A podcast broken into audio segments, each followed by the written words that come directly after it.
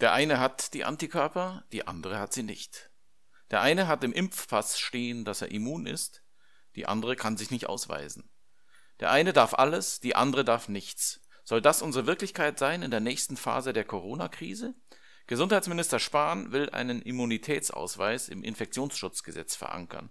Spaltet das die Gesellschaft in privilegierte und freiheitsgeschränkte? Oder umgekehrt, wenn jemand immun ist und damit weder gefährlich noch gefährdet, mit welchem Recht kann man dann von ihm noch verlangen, seine Freiheit zu beschränken? Ich bin Max Steinbeiß vom Verfassungsblog. Sie hören Corona Constitutional, unseren Krisenpodcast. Und über diese Fragen rede ich heute mit der Gesundheitsrechtsspezialistin Annika Klafki von der Universität Jena. Viel Spaß und bis gleich. Verfassungsblog Corona Constitutional, unser Podcast zur Krise.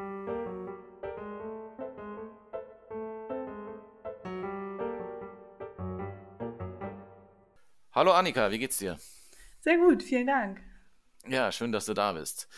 Unser Thema heute ist ein Gesetzentwurf aus dem Bundesgesundheitsministerium, der nach dem ersten äh, Gesetz, das ja dann im März schon verabschiedet worden ist, zur Änderung des Infektionsschutzgesetzes jetzt eine zweite gesetzgeberische Welle von Maßnahmen hinterher schiebt. Ähm, ich glaube, der heikelste Punkt in der Liste von Maßnahmen, die da jetzt vorgesehen sind, äh, läuft unter der Überschrift äh, Immunitätsausweis. Was ist denn, was hat es denn damit auf sich? Was steht da drin in dem Gesetz und was ist, äh, was ist da vorgesehen? Genau, bisher ist ähm, veröffentlicht eine Formulierungshilfe vom Bundesgesundheitsministerium und das ist überschrieben mit Entwurf eines zweiten Gesetzes zum Schutze der Bevölkerung bei einer epidemischen Lage von nationaler Tragweite. Aber interessant ist schon mal, dass viele Regelungen, die in diesem Gesetz vorgesehen sind, sich gar nicht so sehr auf eine ähm, epidemische Lage von nationaler Tragweite beziehen, sondern einfach generell und unbefristet gelten sollen. Und da ist so ein ganzes Bündel an Maßnahmen. Also im Infektionsschutzgesetz ähm, werden die Meldepflichten angepasst. Also insbesondere sollen jetzt auch negativ getestete Personen gemeldet werden, damit man eben besser überblicken kann, äh, wie viele ähm, ja, Infizierte gibt es überhaupt ähm, im Verhältnis zu den Getesteten. Ähm, und in der Tat, wie du schon sagtest, also im Zentrum des medialen Interesses steht im Moment ähm, diese Immunitätsdokumentation. Und ähm, das soll wie folgt aussehen. Also in Zukunft soll es in breiterem Umfang möglich sein, sich testen zu lassen auf Covid-19. Man hofft auch, dass es in Zukunft ähm, aussagekräftige Tests darüber gibt, ob man immun ist oder nicht. Das sind andere Tests als die, die von denen bisher immer die Rede war. Es geht nicht um die Infektionstests, sondern um, die, um den Antikörpertest. Ne? Das ist sozusagen nochmal ein anderes Verfahren. Genau, also bislang wurde ja vor allen Dingen getestet, ob man die Krankheit hat oder nicht, um eben festzustellen, ob man in Isolation muss oder nicht. Und jetzt geht es aber darum äh, zu testen, ob man immun ist oder nicht. Und genau, da gibt es solche Antikörpertests. Und wenn das nun positiv ist, also festgestellt wird, ja, man ist immun gegen eine Infektionskrankheit, dann soll das ähm, fortan im Impfausweis dokumentiert werden. Und das Interessante ist hier, das ist nicht begrenzt jetzt nur auf Covid-19, sondern das gilt jetzt erstmal allgemein für Infektionskrankheiten und steht im Ermessen des behandelnden Arztes. Also da kann zum Beispiel auch eingetragen werden, wenn man gegen Windpocken immun ist oder so. Das steht im Ermessen des Arztes. Das ist gar nicht etwas, wo, wo, wo man selber sagt, das will ich da eingetragen haben, sondern das kriegt man von dem behandelten Arzt eingetragen.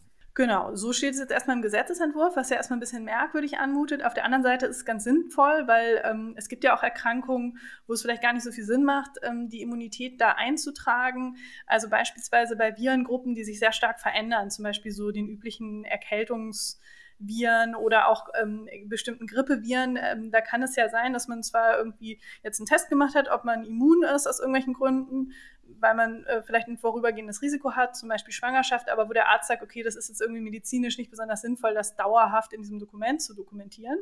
Aber im Hinblick auf Covid-19 äh, würde man wohl schon sagen, ist es sinnvoll. Warum nämlich? Weil das Gesetz, und das ist eben sehr interessant, ähm, nun auch Regelungen dazu trifft, dass Menschen, die nachweisen können, dass sie immun sind, also diese Immundokumentation haben, dass die nun befreit werden sollen von diesen ganzen Coronavirus-Schutzmaßnahmen, die im Moment gelten.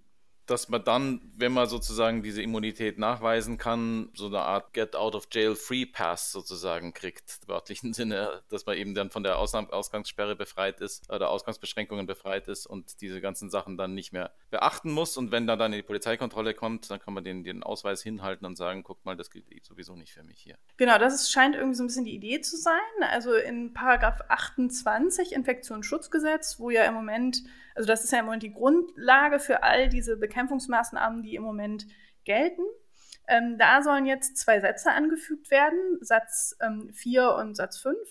Und darin steht jetzt, dass irgendwie die Behörde bei der Anordnung und Durchführung von Schutzmaßnahmen in angemessener Weise zu, berücksichtigen, zu berücksichtigen hat, ähm, ob eine Person äh, immun im Hinblick auf die ähm, übertragbare Krankheit ist, deretwegen diese Maßnahme angeordnet wird.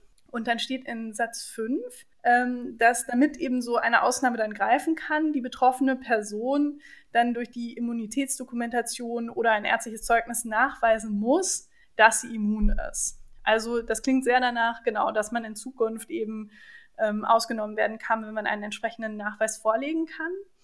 Ähm, allerdings, genau, also hat das so gewisse Tücken, diese Regelung, denn es ist nicht so ganz genau bestimmt, wer das eigentlich ähm, verlangen kann. Ob jeder Polizist jetzt verlangen kann, dass man diese Impfdokumentation vorlegt oder ob man das äh, gegenüber dem Gesundheitsamt nun geltend macht oder wie es eigentlich genau funktionieren kann. Ähm, ein weiteres Problem ist epidemiologischer Art im Hinblick auf Covid-19. Es gibt nämlich im Moment noch gar keine Tests, die irgendwie ja, wissenschaftlich nachweisen, dass man immun gegen eine Zweitinfektion ist. Deswegen rät die Weltgesundheitsorganisation im Moment von solchen Regelungen im Hinblick auf Covid-19 stark ab. Weil noch gar nicht klar ist, ob überhaupt man, wenn man eine solche Infektion durchgemacht hat, man dann für eine zweite Infektion immun ist oder nicht. Genau. Also das ist der Grund, oder, oder liegt es auch daran, dass die Testverfahren noch nicht entwickelt sind? Sowohl als auch. Also einmal ist noch gar nicht klar, ob man überhaupt immun ist, wenn man sich einmal mit Covid-19 infiziert hat. Also da gibt es wohl unterschiedliche Studien zu. Ähm, und zum anderen sind die Testverfahren, die es derzeit gibt, vielfach gar nicht darauf ausgelegt, zu überprüfen, ob man jetzt ähm, in Zukunft sich nochmal infizieren könnte, sondern erstmal nur darauf gerichtet, Antikörper nachzuweisen, um eben festzustellen, ob man beispielsweise infiziert ist oder um festzustellen, sozusagen welcher Prozentsatz in der Bevölkerung eigentlich schon von dieser Infektion betroffen war. Ach so, also wenn man sozusagen diesen Test durchläuft und dann eben nur festgestellt hat, okay, du, hattest, hast die Infektion durchlaufen, dann hat man da aber noch lange nicht nachgewiesen, dass man immun ist und würde damit auch nicht unter diese gesetzliche Formulierung fallen. Also so bislang halt die Weltgesundheitsorganisation. Was man hier in Deutschland daraus macht, ist natürlich äh, ja dann die Frage der konkreten Gesetzesausgestaltung. Aber jetzt, wenn wir die, das, das nehmen, was wir, was wir haben aus dem Bundesgesundheitsministerium, setzt es an an der tatsächlich nachgewiesenen Immunität oder setzt es an an, der, an dem Nachweis, dass man halt schon mal infiziert war und so der Vermutung, die man dann halt hat, ob berechtigt oder nicht, dass man dann schon irgendwie immun sein wird? Also was muss man genau nachgewiesen haben? Ähm, also die Immunitätsdokumentation ähm, muss bestimmte Angaben erhalten und dazu gehört auch der Stand der medizinischen Wissenschaft über die Immunität in Bezug auf diese Krankheit. Ähm, dann auch das Datum der Feststellung der Immunität, dann auch irgendwie das Testverfahren. Also wenn sich zum Beispiel nach, im Nachhinein herausstellt, okay, dieses Testverfahren war jetzt doch gar nicht geeignet, die Immunität festzustellen, dann führt es eben dazu, dass in Zukunft dann dieses Testverfahren auch nicht mehr berücksichtigt wird. Und all das soll dann festgehalten werden das ist insofern schon ganz interessant, als wenn man sich so seinen ähm, Impfpass mal anschaut, da gar nicht so viel Platz ist, um so umfassende ähm, Informationen aufzunehmen. Ähm, aber ja, man darf gespannt sein, wie das dann konkret aussehen wird. Dann wird auch der Impfpass eben tatsächlich ein, ein, ein Dokument, das man immer mit sich rumträgt. Wenn man jetzt mal davon ausgeht, das würde alles funktionieren und man kann auf der Ebene tatsächlich dann die Gesellschaft in zwei Hälften teilen, die einen, die halt weiterhin dem Infektionsrisiko ausgesetzt sind und die anderen, die nicht in dem Infektionsrisiko ausgesetzt sind. Was macht das mit einer Gesellschaft, wenn sozusagen diese Unterscheidung da jetzt dann mitten durchgeht und die einen sozusagen in den vollen Besitz ihrer Freiheitsgrundrechte gesetzt werden und die anderen äh, auf dieselben weiterhin verzichten müssen? Ist das auch ein rechtliches, ein verfassungsrechtliches Problem irgendwann? Mm, ja, das denke ich schon. Also da knüpft auch die Kritik im Moment an. Also viele Tageszeitungen haben ja bereits darüber berichtet und auch schon erste Politiker äußern sich sehr kritisch zu diesem Gesetzesentwurf, weil in der Tat, ähm, wenn man jetzt sagt, okay, also die Corona-Schutzmaßnahmen, die ja im Moment noch sehr, sehr weitreichend sind, gelten jetzt nur noch gegenüber denjenigen, die ihre Immunität nicht nachweisen können, dann führt es in der Tat zu so einer Zweiteilung und eventuell auch zu erheblichen Verwerfungen. Also es es wäre dann zum Beispiel möglich, dass man sagt, okay, also die Schulen öffnen jetzt nur noch ähm, für Kinder, die immun sind und alle anderen müssen zu Hause bleiben. Auch wirtschaftlich, äh, wenn man sich so Selbstständige anschaut, wenn man jetzt sagen würde, okay, also es dürfen jetzt Gastwirte eröffnen, die immun sind, aber Gastwirte, die nicht immun sind, dürfen das nicht. Dann äh, sozusagen kann es dazu führen, dass die einen in die Insolvenz getrieben werden, während die anderen enorme Gewinnzuwächse verzeichnen. Also man sieht schon, ähm, das führt zu Verwerfungen, die problematisch sind, weil es natürlich auch äh, eine falsche Anreizwirkung schafft. Ähm, es könnte nämlich dann dazu kommen, dass die Leute denken, ja, also wenn ich meine Freiheit nur zurückbekomme, wenn ich immun bin, dann sorge ich jetzt mal besser dafür, dass ich immun werde und äh, ja, beteilige mich an irgendeiner ja, sogenannten Corona-Party, um mich bewusst zu infizieren, damit ich dann wieder in den Genuss von Freiheitsrechten komme. Könnte man denn auch umgekehrt argumentieren und zu sagen, ähm, wenn ich eben tatsächlich immun bin und damit weder gefährlich noch gefährdet bin, also weder sozusagen als Virenspreader unterwegs sein kann, äh, noch irgendwie selber mich in Gefahr bringe, dann mit, wie, wie, rechtfertigt ihr dann mir gegenüber, dass ich all die Sachen nicht darf, die ich dann nicht dürfte, als wäre ich gefährlich, schrägstrich gefährdet? Das ist ja möglicherweise auch ein Gleichheitsproblem. Ähm, ja. Wie kommt man aus diesem Dilemma raus? Ja, das ist ganz schwierig. Also das habe ich mich auch gefragt, weil ich habe erst diese ähm, breite Kritik daran zur Kenntnis genommen, dass es eben ähm, für die Gesellschaft hoch problematisch ist, wenn man jetzt diese Differenzierung einführt. Aber auf der anderen Seite denke ich auch, man kann es verfassungsrechtlich überhaupt nicht ignorieren, wenn jemand nachweisen kann, dass er nicht Überträger der Krankheit sein kann, weil er nachweislich immun ist. Denn dann ähm, ist ja eine Maßnahme gegenüber diesem Individuum weder geeignet noch erforderlich, um das Ziel, die Infektionskrankheit zu stoppen, ähm, zu erreichen. Das heißt, dann könnte man allenfalls noch auf so ein ja doch sehr mittelbares Ziel verweisen und sagen, naja gut, du musst diese Maßnahme jetzt dulden, weil sonst ein Anreiz für andere gesetzt wird, irgendwie gegen die infektionsschutzrechtlichen Maßnahmen zu verstoßen. Aber damit würde man ja ähm, nur in den größten Ausnahmefällen äh, durchdringen können. Das heißt, ich halte schon für verfassungsrechtlich geboten, ähm, so einen Nachweis äh, bei der Anordnung von Infektionsschutzmaßnahmen zu berücksichtigen. Die Frage ist allerdings, ob man das jetzt wirklich genauso ausgestalten muss, wie der Gesetzgeber es jetzt möglicherweise tut. Also man könnte ja auch diesen Nachweis nach wie vor zulassen, ohne zu sagen, okay, wir ähm, verankern das jetzt gleich in einem Impfausweis, denn ich denke, sozusagen diese herausgehobene ja, Verankerung im Impfausweis könnte natürlich auch erhebliche Begehrlichkeiten von Privaten wecken. Also man könnte sich zum Beispiel vorstellen, dass jetzt dann auch die Supermärkte sagen, okay, es ist ja schön, wenn das jetzt in dem Impfausweis schön drin steht, dann verlangen wir doch einfach mal beim Einlass in unseren Supermarkt von jedem, der hier reinkommt, dass er uns das mal vorlegt. Das wäre datenschutzrechtswidrig, aber denkbar wäre es ja erstmal. Das finde ich spricht so ein bisschen gegen diese allgemeine Dokumentation. Und es fragt sich auch, ob eigentlich überhaupt eine Ergänzung des 28 Infektionsschutzgesetz erforderlich ist und man das so betonen muss, dass natürlich für immune Personen Ausnahmen greifen müssen. Denn das ergibt sich ja schon aus dem Verhältnismäßigkeitsprinzip. Also, und das ist auch schon im Gesetz verankert. Da steht, dass nur notwendige Schutzmaßnahmen, soweit sie erforderlich sind, überhaupt zulässig sind. Und wenn ich nachweisen kann, ich kann überhaupt nicht Überträger einer Krankheit sein, dann äh, wird man das wohl verneinen. Und insofern ähm, äh, sozusagen finde ich das ähm, im Moment ein bisschen unnötig, weil es eben diese Diskussion äh, ja geradezu provoziert ähm, über Ungleichheiten, die dadurch in der Bevölkerung entstehen können. Okay.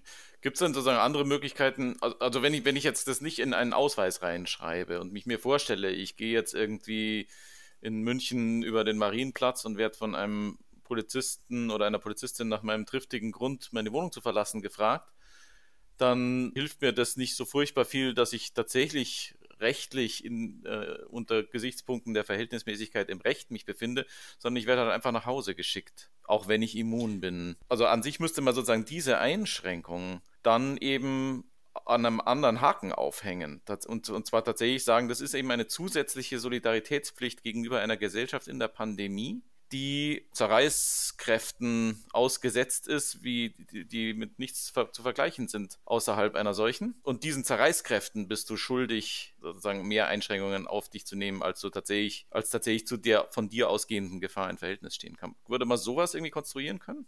das kommt wahrscheinlich darauf an, ähm, um welche Maßnahmen es konkret geht. Aber ich glaube, je länger sozusagen diese Maßnahmen andauern, desto weniger, finde ich, kann man das rechtfertigen. Also es wäre sozusagen so eine Rechtfertigung aus generalpräventiven ähm, Gründen gegenüber denjenigen, die immun sind.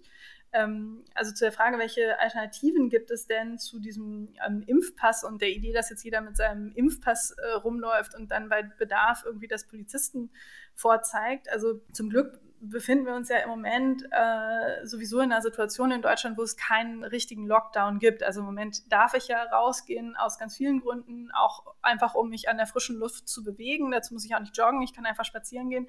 Das heißt, im Moment ähm, besteht kein Grund, ähm, dass Polizisten irgendwie von mir verlangen können, bitte zeige deinen Immunitätsausweis vor, und zwar in keinem Bundesland. Deswegen dieses Problem sehe ich nicht. Ähm, und deswegen sozusagen würde ich das jetzt nicht einführen wollen. Ähm, stattdessen, glaube ich, sollte man halt überlegen, also wenn man das macht und, und diese, ähm, diese Ausnahmen jetzt explizit im Gesetz einführt, dann wird das zwangsläufig in meinen Augen dazu führen, dass die Diskussion um die Lockerung der Maßnahmen umso intensiver wird, um eben diese ähm, Gleichheitsverstöße auszugleichen. Und ich weiß eben nicht, ob, ob es wirklich das ist, was man eigentlich mit diesem Gesetzesentwurf intendiert hat und ähm, ich bin deswegen skeptisch, ob das jetzt zu diesem Zeitpunkt so eine wahnsinnig gute Idee ist, ähm, diese Dokumentationspflichten von einem Nachweis, den es naturwissenschaftlich bisher noch gar nicht gibt, in das Gesetz aufzunehmen und damit auch erhebliche Übergriffe in, in den Datenschutz ähm, zuzulassen. Du hast am Anfang erwähnt, dass es eben auch dieses Gesetz ähm, von seinem Namen her an diese epidemische Lage von nationaler Tragweite anknüpft. Also äh, da finde ich es im Grunde genommen schon überraschend, warum man jetzt diese ähm, Fragen mit dieser Dokumentations-, äh, also dieser Immunitätsdokumentation und den daran anknüpfenden Schutzmaßnahmen, warum man das nicht begrenzt hat. Auf Fälle von epidemischen Lagen von nationaler Tragweite und jetzt auf Covid-19 und das wie zum Beispiel andere Maßnahmen auch im Rahmen des letzten Gesetzespaketes erstmal befristet hat, um zu gucken, ähm, ja, also ist das überhaupt ein sinnvolles ähm, Instrument und funktioniert das so? Denn wenn ich mich mal erinnere, es gab ja auch schon vorher irgendwie mal so Masernausbrüche zum Beispiel an Schulen. Und da wäre natürlich jetzt auch niemand auf die Idee gekommen, Kinder, die eine Masernschutzimpfung haben, vom Unterricht auszuschließen. Und, sondern schon damals war es natürlich immer nur so, dass diejenigen, die überhaupt gefährdet waren, ausgeschlossen wurden. Deswegen, also ich sehe nicht so den großen Vorteil von dieser Regelung, muss ich ehrlich sagen. Also bei dem ersten Gesetz hat man, hat man ja schon den Eindruck haben können, dass da ein äh, Minister, der sich Chancen ausrechnet, eines Tages äh, den CDU-Vorsitz und, und das Bundeskanzleramt zu übernehmen, sozusagen die Gunst der Stunde nutzt, um dem Amt, das er im Moment ausfüllt, ein unglaubliches Maß an Ermächtigung zukommen zu lassen. Ist das hier auch wieder so? Also gibt es da sozusagen auch so, einen, so, so diesen Moment von, von Beunruhigung, der da mit einhergeht? Würde ich so nicht sehen. Also ich glaube, ich hätte auch das erste Gesetz jetzt nicht, nicht ganz so betrachtet. Also das ist schon richtig. Also ich sehe auch kritisch diese Ermächtigung des Bundesgesundheitsministeriums zu ganz weitreichenden Verordnungen, die ja das letzte Mal eingeführt wurde, ähm, weil man äh, darauf verzichtet hat, den, die Zustimmung des Bundesrates zu verlangen. Und da sehe ich eigentlich keine Notwendigkeit für. Also ich, ich kann schon verstehen, dass man sagt, in der Krise ist irgendwie nicht die Zeit, um große, langwierige Gesetzesverfahren ähm, jedes Mal anzustrengen, um notwendige Anpassungen zu machen. Aber warum jetzt der Bundesrat nicht zustimmen muss, das hat sich mir nicht so ganz ähm, erschlossen. In diesem Gesetzespaket ist es jetzt so, es gibt da auch ähm, hier und da Ergänzungen von diesen ähm, Verordnungsbefugnissen. Ja, allerdings sind die jetzt nicht so weitreichend. Also zum Beispiel ähm, vorher äh, durften irgendwie ähm, Bevorratungen von Arzneimitteln durch Verordnungen angeordnet werden und das ist jetzt erweitert worden auch auf Schutzkleidung. Und also natürlich ist es irgendwie eine Erweiterung, aber es macht irgendwie Sinn, wenn man sich überlegt, was vorher intendiert war. Aber ansonsten hat das jetzt nichts von so einem Ermächtigungsgesetz, würde ich sagen, wie das bisher so ein bisschen kritisiert worden ist. Okay, wunderbar, vielen Dank. Unsere Zeit ist um. Annika Klafki war das. Ähm, ich bedanke mich sehr, sehr herzlich. Es war super interessant, fand ich. Und ähm, alles Gute und bis bald hoffentlich. Ja, vielen Dank für das Gespräch und hoffentlich bis bald mal wieder.